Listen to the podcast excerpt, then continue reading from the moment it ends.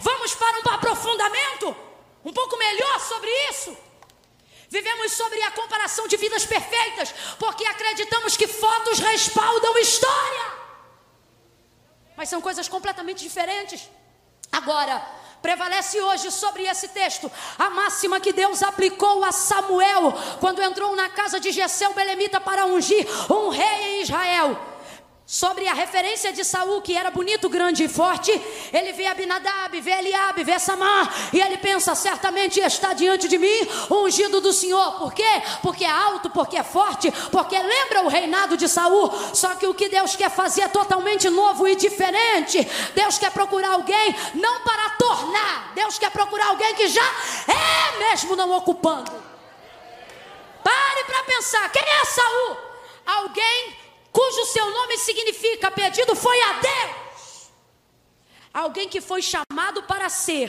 Por que foi chamado para ser? Porque ainda não? Porque não estava no plano de Deus Israel ter rei. Então Deus pegou Saul e começou a lapidar para ele ser. Samuel teve que traçar todo um caminho para o cabra chegar no trono. Vai por aqui, literalmente, olha a iniciativa de 1 Samuel. Vai por aqui, vai por ali, faz assim, faz assado, porque você tem mais trabalho quando tem que botar alguém para ser o que não é. É isso que teu pai e tua mãe pagam preço contigo. Aí bota aqui, bota ali, para quê? Para até a hora que o coração definir a identidade de quem é. Rapaz, o homem entrou numa roda de profeta e profetizou. O texto diz que o Espírito do Senhor tomou ele naquele dia. Só que não adiantava, o coração do velho Saul voltava. E muito antes, meu irmão, de aparecer Davi na história, Deus já tinha rejeitado Saul. É só ler a Bíblia. Muito antes. Não precisou de Davi, não. Não é que Deus viu um e falou: "Ah, é melhor do que ele". Não, Deus é justo. Ele começou a vacilar, ele começou a errar. Deus deu uma chance. Só que o texto diz que um dia Samuel chegou atrasado no lugar do sacrifício. Aí ele pegou a oferta e sacrificou como se fosse sacerdote. Muito antes de aparecer Davi na história, Samuel entra nesse cenário e diz para ele: Hoje, olha quanto tempo antes, o Senhor vai tirar de ti o teu reino. Por quê? Porque você é obstinado em desobedecer o Senhor. Veja, não tem nada a ver com Davi. Depois ele peca de novo, faz um monte de coisa, reina não sei quantos anos. E é aí que o Senhor vai estar lá com Davi. Agora, o que que Deus fala com Samuel quando está na casa de Jessé? Nenhum desses eu, o Senhor, tenho escolhido. Porque o homem, Samuel, ele olha a aparência. Mas eu, o Senhor, olho o. Não despreze a sua humanidade por causa das suas falhas. Não despreze a sua humanidade por causa das suas fraquezas. Não fica querendo ser sobrenatural todo dia, não. Porque tem uma cambada de gente, Camila, cambada, cambada, porque povo de Deus não age assim que quer, meu irmão, rodar todo dia, entrar no manto todo dia, jejuar todo dia. No final, eles às vezes vão queimar no mesmo inferno que queimará o adúltero, a prostituta, o fornicário. Sabe por quê? Orgulho da santidade. É gente que começa a consagrar tanto que eles começam a achar que são melhores do que os outros. E Deus também os desprezará. Por quê? Porque você está querendo se vestir de uma sobrenaturalidade. E olha para mim, Deus não te chamou para ser sobrenatural. Você vê, ninguém dá glória, porque bom é a gente pregar e dizer: Deus vai te fazer sobrenatural, aí você não aguenta. Porque ser humano não foi feito para ser sobrenatural. Ser humano foi feito para ser humano. Eu vou falar de novo. Ser humano não foi feito para ser sobrenatural. Ser humano foi feito para ser humano. Deus é sobrenatural. Deus é sobrenatural. Aproveita que você é menino. Larga de ser vaidoso. Aí, tá e Camila falando isso. Deve ser porque não ora mais. Deve ser porque não jejua mais. Eu chamo teu nome para você saber que eu ainda tenho vida com Deus. Aproveita que você ainda é moço.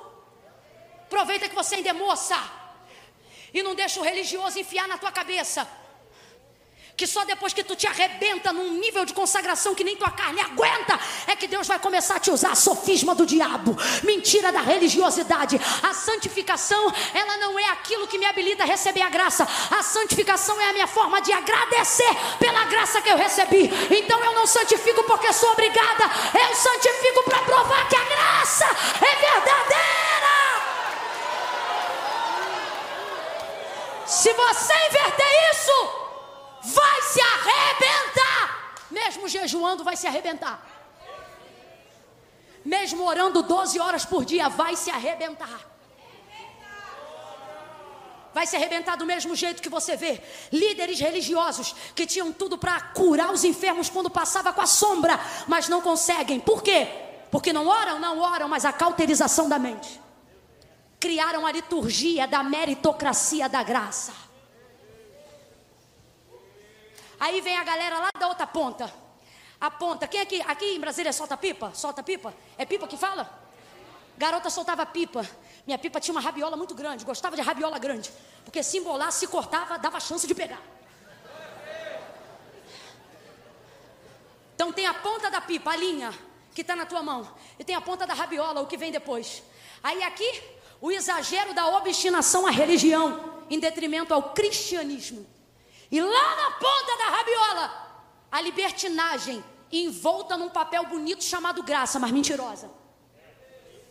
Aonde aqui na ponta alguém diz tem que fazer tudo e lá na outra ponta alguém diz não precisa fazer nada.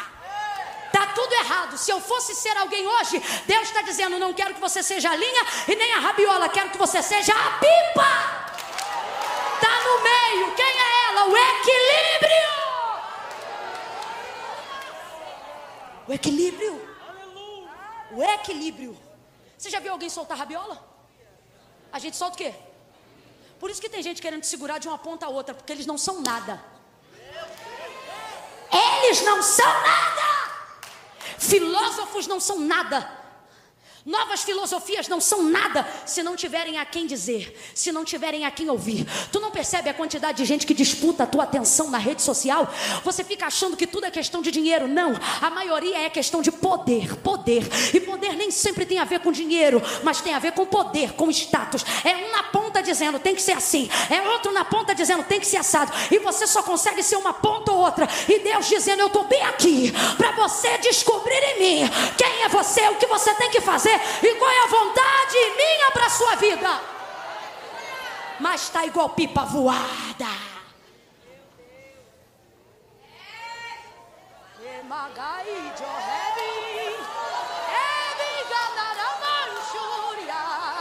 Meu Deus! Se alguém achar estranho, leve em consideração que eu sou carioca da gema. Então vai perdoando o exemplo. Mas dá uma olhada para quem está do teu lado e diga: Você não é pipa voada. Você não é pipa voada. Você é vida. Comandada